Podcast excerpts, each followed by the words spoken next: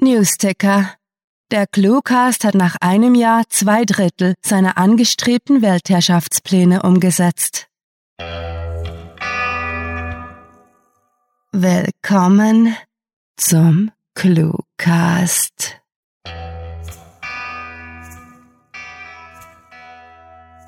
Hallo, ihr coolen Katzen, hereinspaziert in unsere jazzige Höhle.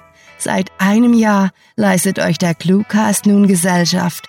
Ein Jahr voller Intros und Outros haben die Stimme kratzig gemacht.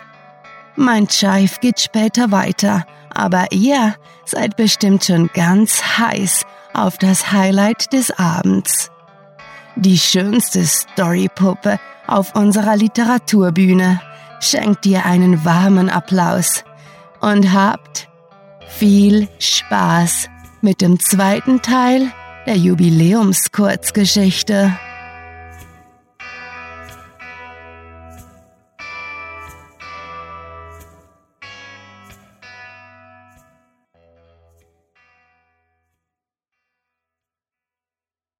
Special zum einjährigen Jubiläum.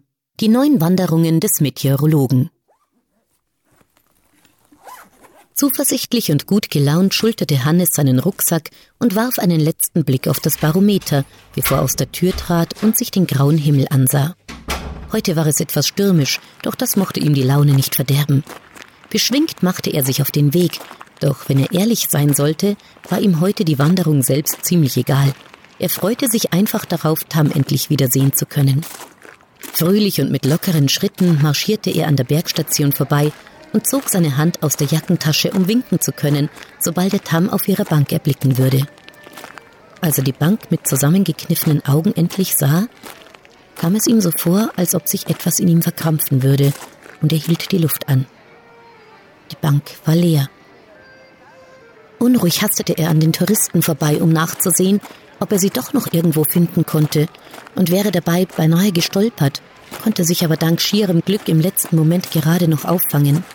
Er sah sich um, in der Hoffnung, Tam hätte ihren angestammten Platz für kurz verlassen. Doch sie war nicht da. Weder in der Menschenmenge, noch auf einer der weiter entfernten Bänke. So viel dazu, murmelte er enttäuscht, schon fast traurig, was einen Wanderer, der an ihm vorbeiging, dazu veranlasste, sich kurz misstrauisch nach ihm umzusehen. Hannes stapfte stoisch den Berg hoch, so wie er es mit sich selbst ausgemacht hatte, seine gute Laune war verflogen. Nein, sagte er laut zu sich selbst. Sie wäre nichts für dich gewesen. Viel zu komisch. Du lässt dich einfach wie immer viel zu leicht auf verrückte Fremde ein. Er wusste, dass er es sich selbst noch nicht glaubte, und er war auch nicht besonders zuversichtlich, dass er es bald tun würde. Trotzdem fuhr er fort.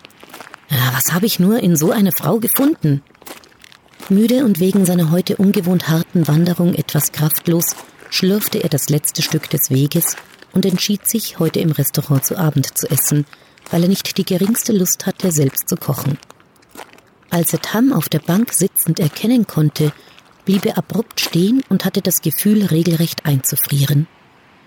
Nach einigen Augenblicken schritt er trotz der Erschöpfung rasch aus, und als er bei ihr anlangte, begrüßte er sie beinahe zu enthusiastisch. Du siehst heute aber müde aus, bemerkte sie, als er sich hinsetzte. Er nickte und entgegnete so beiläufig, wie er eben konnte, ich bin etwas weiter gegangen als sonst. Sie lächelte und bot ihm eine Tasse Tee an, bevor sie selbst einen Schluck trank. Diesmal kam das Gespräch erst nach einer Weile in Gang, vielleicht weil es ihm schwer fiel, sich von seinem harten Marsch zu erholen, vermutlich aber weil der Schock, dass sie erst nicht da gewesen war, noch tief saß. Irgendwann jedoch nahm die Unterhaltung ihren üblichen Verlauf, und es dauerte nicht lange, bis er sich in ihrer Gesellschaft sicher und befreit fühlte, so als gäbe es keinen Grund, sich zurückzuhalten oder zu verstellen. Es tut mir leid, meinte sie plötzlich, nachdem sie über Belanglosigkeiten gesprochen hatten, ohne dass er je den Eindruck gehabt hätte, sie wären unwichtig. Wie? fragte er noch immer sanft lächelnd, bevor er den lauwarmen Inhalt seiner Tasse mit einem großen Schluck verschwinden ließ. Sie setzte sich gerade hin und ließ ihren verträumten Blick für einige Sekunden schweigend über die Landschaft schweifen, und ihm war, als könnte er Traurigkeit darin entdecken. Beunruhigt stemmte er beide Handflächen auf die Bank und drückte seinen Oberkörper etwas nach vorne, Doch noch ehe er sich erkundigen konnte, was los war, sprach sie leise weiter. Es tut mir leid, dass ich heute zu spät hier war. Meine Mutter ist unerwartet vorbeigekommen, deshalb konnte ich nicht rechtzeitig los. Als sie sich ihm zuwandte und er in ihre Augen sah, war ihm so, als würden seine Organe einen kleinen Sprung zur Seite machen.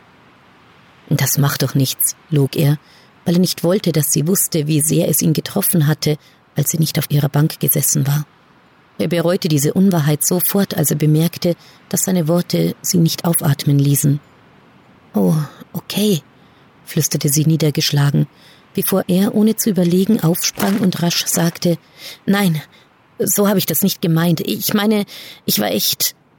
Beinahe schockiert unterbrach er seinen unerwarteten Redefluss und konnte sich nicht dagegen wehren, dass sein Kopfkino sämtliche Szenarien durchspielte, die hätten eintreten können, wenn er seinen Satz zu Ende führen würde. Wie würde sie darauf reagieren, wenn er ihr gestand, wie traurig ihn die leere Bank gemacht hatte? Wäre sie froh darüber, dass er sie vermisst hatte, oder würde sie ihn auslachen? Zögerlich setzte er sich wieder neben sie und überlegte immer noch, was er tun sollte, um sich nicht um Kopf und Kragen zu reden, als sie ihn warm anlächelte und sich eine fliegende Haarsträhne hinter ihr elfenhaftes Ohr strich.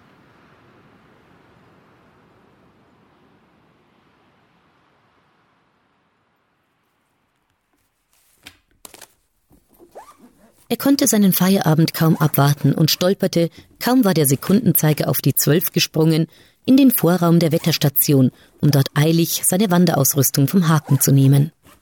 Vermutlich hatte er beim Binden seiner Wanderstiefel die eine oder andere Öse ausgelassen, aber das war ihm egal. Immerhin ging es bei seinen wöchentlichen Wanderungen schon längst nicht mehr ums Marschieren und Erkunden, sondern nur noch darum, Tam endlich wiedersehen zu können aber wenigstens boten die Treffen mit ihr eine gute Motivation, die knapp zwei Kilometer von der Wetterstation zu ihrer Bank so schnell wie möglich zu überwinden. Und so brauchte er heute nur gerade 25 Minuten, und das obwohl der Weg steil bergauf führte, weswegen er sich dementsprechend kaputt neben sie fallen ließ, als er angekommen war. Was? Wieso das denn? Sie gluckste vor Lachen und hätte beinahe ihren Tee verschüttet, der nun gefährlich im Deckel ihrer giftgrünen Thermoskanne herumschwappte. Er mochte es, wenn sie so ausgelassen war, und er hätte ihr jede noch so peinliche Geschichte aus seiner Jugend erzählt, wenn das bedeutete, dass er ihre zarte Stimme jauchzen hören konnte. Naja, wir dachten damals, es wäre witzig, gab er schließlich zur Antwort und grinste sie breit an, ohne sich für die dummen Streiche seiner Vergangenheit zu schämen. das, mein lieber Hannes, war auch witzig. Schnecken im Pult, also ehrlich. Als sie den letzten Schluck Tee trank, kräuselte sich ihre Nase, so als ob die Kräuter darin sie jeden Augenblick zum Niesen bringen würden, und da entdeckte Hannes die Narbe zum ersten Mal. Sie war blass und fein, beinahe unsichtbar und lag gefährlich nahe an ihrem linken Auge. Wie hatte er sie übersehen können, wunderte er sich und wollte sich nicht eingestehen, dass er schlichtweg zu sehr von ihrem Blick verzaubert worden war, um sie zu bemerken. Die Narbe war offensichtlich einige Jahre alt, also fragte er sie in der Stimmung für Erzählungen aus der Kindheit danach. Darauf angesprochen, hob sie ihre feingliedrige Hand und fuhr mit ihren immer kalten Fingern vorsichtig über die Linie, bevor sie im monotonen Tonfall wisperte Mein Vater war kein guter Mann. Betroffen atmete er ein und öffnete den Mund, um etwas zu sagen. Doch es wollte ihm nicht gelingen, die richtigen Worte zu finden, also legte er schweigend seine Hand auf ihre und drückte sie sanft, so als würde er eine zarte Blume halten. Für einen kurzen Moment befürchtete er, eine Träne hätte sich in ihre dunklen Wimpern verfangen. Als er sich aufrichtete und ihn direkt ansah, sah er die Lachfältchen neben ihren Augen. Mach dir keinen Kopf deswegen. Das ist schon lange her, und ich habe damit abgeschlossen. Er glaubte ihr, konnte seine Bedrücktheit aber nicht verbergen und schluckte leer, bevor er seine Mundwinkel nach oben zwang und Okay, murmelte. Der Gedanke daran, dass irgendjemand imstande gewesen war, dieses Mädchen ungerecht zu behandeln, erfüllte ihn mit einer seltsamen Mischung aus Wut und Resignation. In den wenigen Wochen, in denen er sie kannte, war sie für ihn zur Verkörperung der Unschuld geworden, denn sie war nicht nur freundlich und gleichmütig, sondern unbeirrbar in ihrem Optimismus. Wenn jemand fähig war, jemanden wie sie zu verletzen, was sagte das über den Zustand der Menschheit aus, sinnierte er melancholisch und wurde erst aus seinen düsteren Überlegungen gerissen, als sie ihm beruhigend über seine stoppelige Wange strich. Danke, Hannes, meinte sie leise. Es macht mich glücklich, dass du dich um mich sorgst, aber es ist wirklich nicht nötig. Also lass das mit den hängenden Schultern und erzähl mir lieber noch mehr von euren schelmischen Albereien. Als Hannes sich auf den Weg machte, kam ihm plötzlich aus dem Nichts eine Idee. Er wusste, dass der Einfall kein besonders kluger war, und dennoch war er nicht willens, ihn einfach so zu verwerfen, und selbst wenn er das gewollt hätte, wäre es ihm bestimmt nicht gelungen. Kurze Zeit später, als die Gondel gemächlich in die Talstation einfuhr, entschloss er sich dazu, sich später zu erkundigen, ob sein Plan überhaupt umsetzbar wäre, war sich aber sicher, dass es bei einem harmlosen Gedankenspiel bleiben würde. Denn wenn er das wirklich durchziehen würde, wäre er mit Sicherheit der verrückteste Meteorologe des ganzen Bundeslandes. Nein, ganz Europas. Nein, das wäre reiner Irrsinn. Das würde er sicher nicht tun.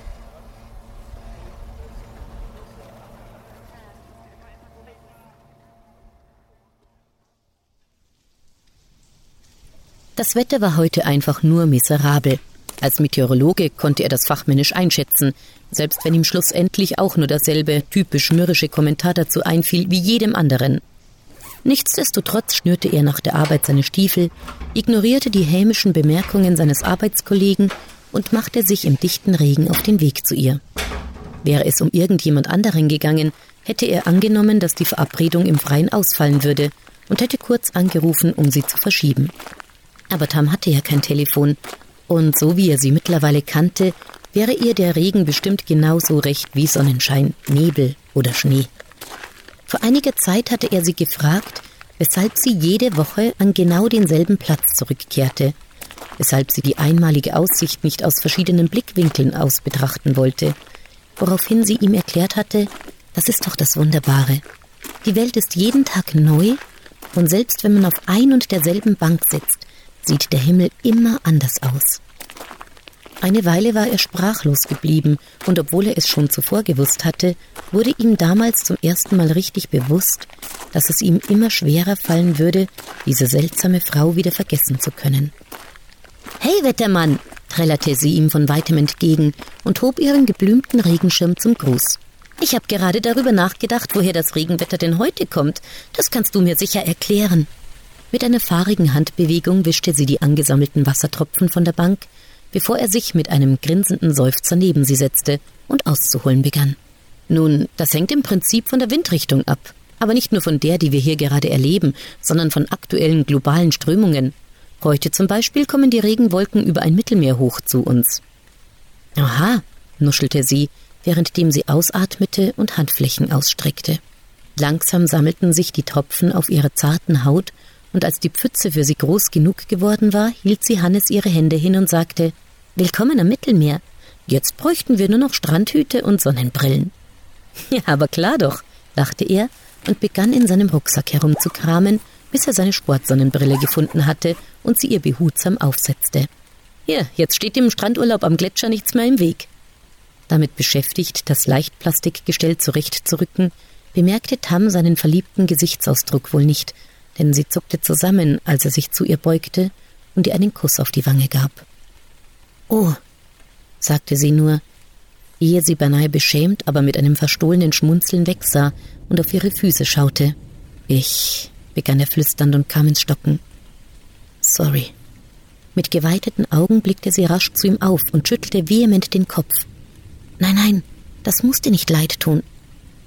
Sichtlich nervös begann sie in ihren Haaren, die trotz des Regenschirms pitschnass waren, zu nesteln, bevor sie leise und dennoch nachdrücklich hinzufügte Ganz und gar nicht.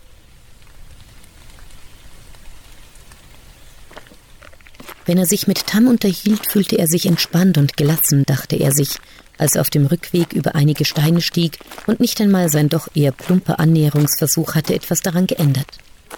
So kam es, dass sein Plan, den er noch vor einer Woche als verrückt abgestempelt hatte, immer genauere Konturen annahm, und er begann sich ernsthaft zu fragen, ob er es tatsächlich tun würde. Mit seinem schmalen Schlitz zusammengekniffenen Augen blickte er über das Bergmassiv der Zugspitze und fragte sich, wie es die in ihren Tagträumen künftige Elfenbeauftragte geschafft hatte, sein Leben so durcheinander zu bringen. Jedes Mal, wenn sie miteinander sprachen, glaubte er, sein Leben mit anderen Augen sehen zu können, die Welt neu zu entdecken. Alles war ein wunderbares Chaos aus Farben und Gerüchen, ganz so, als hätte sich einfach alles verändert, obwohl alles noch beim Alten war. Und wieder kam er zurück auf seine wahnsinnige Idee, die ihn an seiner geistigen Gesundheit zweifeln ließ, ihm jedoch trotzdem keine Ruhe lassen wollte, wie ein Gedanke, der sich so tief in seine Hirnwindungen gebohrt hatte, dass er ihn keinesfalls mehr ausschalten konnte. Und auch wenn er wusste, wie irrational das Ganze war, so ertappte er sich doch dabei, konkrete Details durchzudenken. Egal wie er sich entscheiden würde, eins war klar. Wenn er es wirklich tun wollte, müsste er bald handeln, bevor ihn der Mut verließ.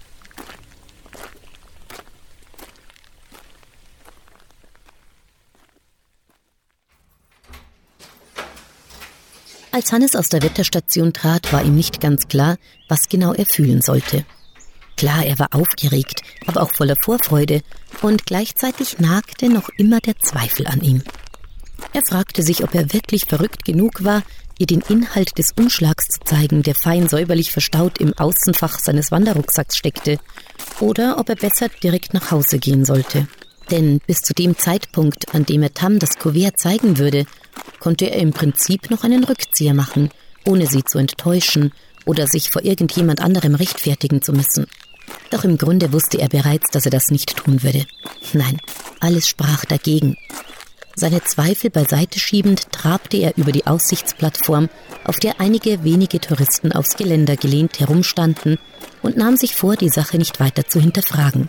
Schlussendlich, so begriff er, ging es um etwas, das man unmöglich logisch oder auch nur annähernd rational würde erklären können, sondern etwas, das man einfach tat, ohne Rücksicht auf Konsequenzen.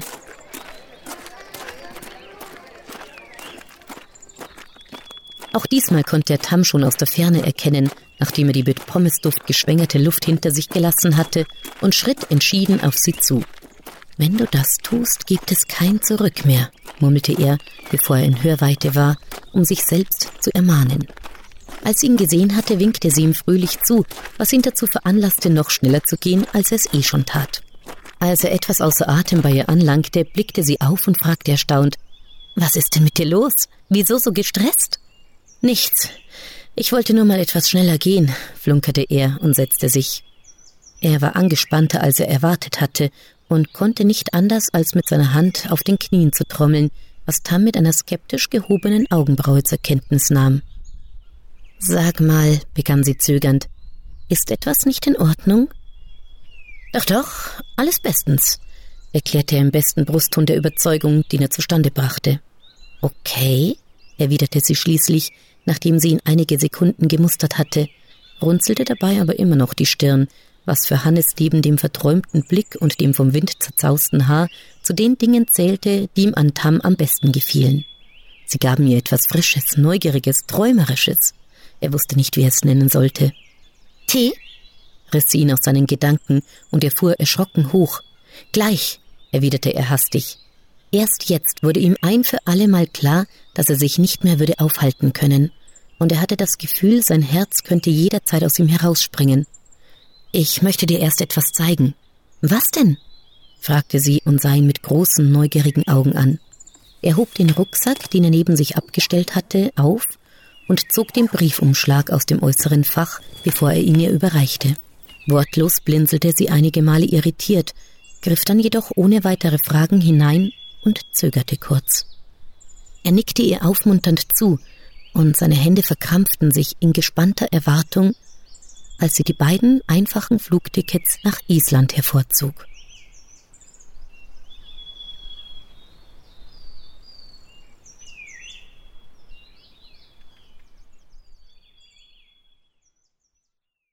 Das war Die neuen Wanderungen des Meteorologen, geschrieben von Rael und Zara. Für euch gelesen hat Birgit Arnold. Diese Kurzgeschichte spielte am vorgegebenen Setting Zugspitze und beinhaltete die Clues Zahnbürstenvertreter, Gurke, Nuklearphysik, Friedhofsgärtner und Elfenbeauftragte.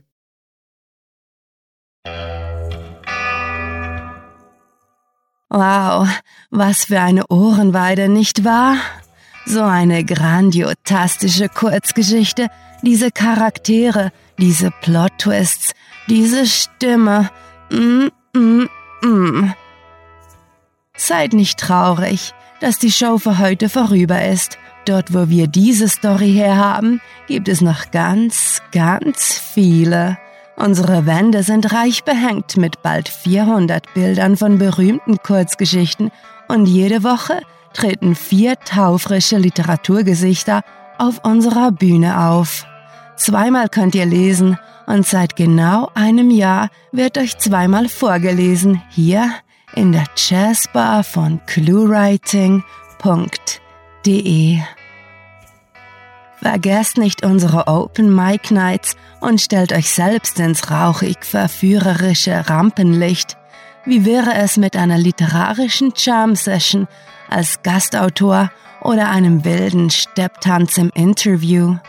Immer gern gesehen sind die Gäste, die sich auf unsere Seite swingen, um uns Clues zu schenken, die uns von Cocktailkellnerinnen zum Vertexten serviert werden unsere Künstler und Künstlerinnen, diejenigen, die der Cluecast Bühne Leben einhauchen, euch in den Bann ihres aufregenden Charmes ziehen und uns mit ihren stimmgewaltigen Talenten zum Staunen bringen, könnt ihr natürlich auch nach der Show kennenlernen. Gespräche, Ehrerbietung und Blumensträuße sind jederzeit willkommen, bloß anfassen dürft ihr die Sprecher nicht sonst werdet ihr von unserer Security zu Kleinhals verarbeitet. Wir möchten Ihnen für ein wunderbares Jahr danken. Und euch sagen wir, besucht diese Helden des Cluecasts auch auf ihren Seiten und vergesst nicht, dem Echo ihrer Stimmen zu folgen. Hallo, ich bin hauptberuflich Sprecherin, weil ich es wunderbar finde, mit meiner Stimme andere Menschen zu berühren, in ihnen etwas auszulösen. Wenn ihr mehr über mich erfahren wollt, freue ich mich, wenn ihr auf meine Homepage www.sprecherin-birgit-arnold.de schaut. Hinterlasst einfach eine Nachricht. Ich melde mich auf jeden Fall. Natürlich macht unser Blues auch vor den Social Media nicht halt. Auf Facebook, Google Plus und Tumblr präsentieren sich die Cluewriterinnen mit viel Pathos. Auf Instagram werdet ihr unsere Diva-Allüren zu sehen bekommen und auf Twitter jammen wir den ganzen Tag lang. Aber was wäre der Cluecast, wenn man sich keine Platten von unseren Live-Konzerten kaufen könnte? Ihr findet uns in den Underground-Musikgeschäften von iTunes, TuneIn und Stitcher. Auf YouTube gibt es zudem gar hübsche Plattenhüllen mit dem Logo der Jazzbar und viele weitere Specials. Jetzt neigt sich unsere heutige Show dem Ende zu und wir möchten euch, ja, euch, liebe Zuhörer, danken. Als wir vor einem Jahr angefangen haben, hätten wir uns nie zu träumen gewagt, dass wir so viel Puste haben aber auch die schäbigste Jazzbar im dunkelsten Ecken der Stadt kommt mit dem richtigen Publikum zu Weltruhm. Mit fantastiliardischem Dank fürs Zuhören und den jazzigsten Wünschen. Eure Cluecaster.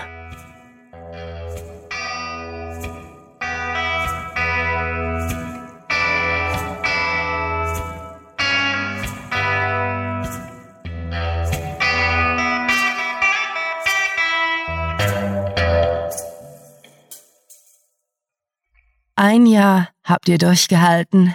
Die Ohren ließen wir nie erkalten. Wir sind stolz auf eure Treue.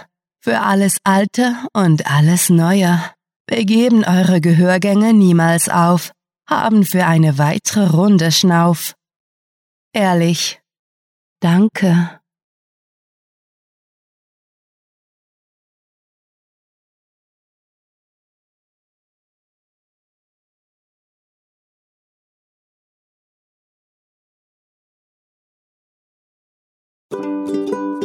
Ich kann kaum darauf warten, dass irgendjemand sagt, Ich sollte häufiger krank sein, weil so meine Stimme besser klingt.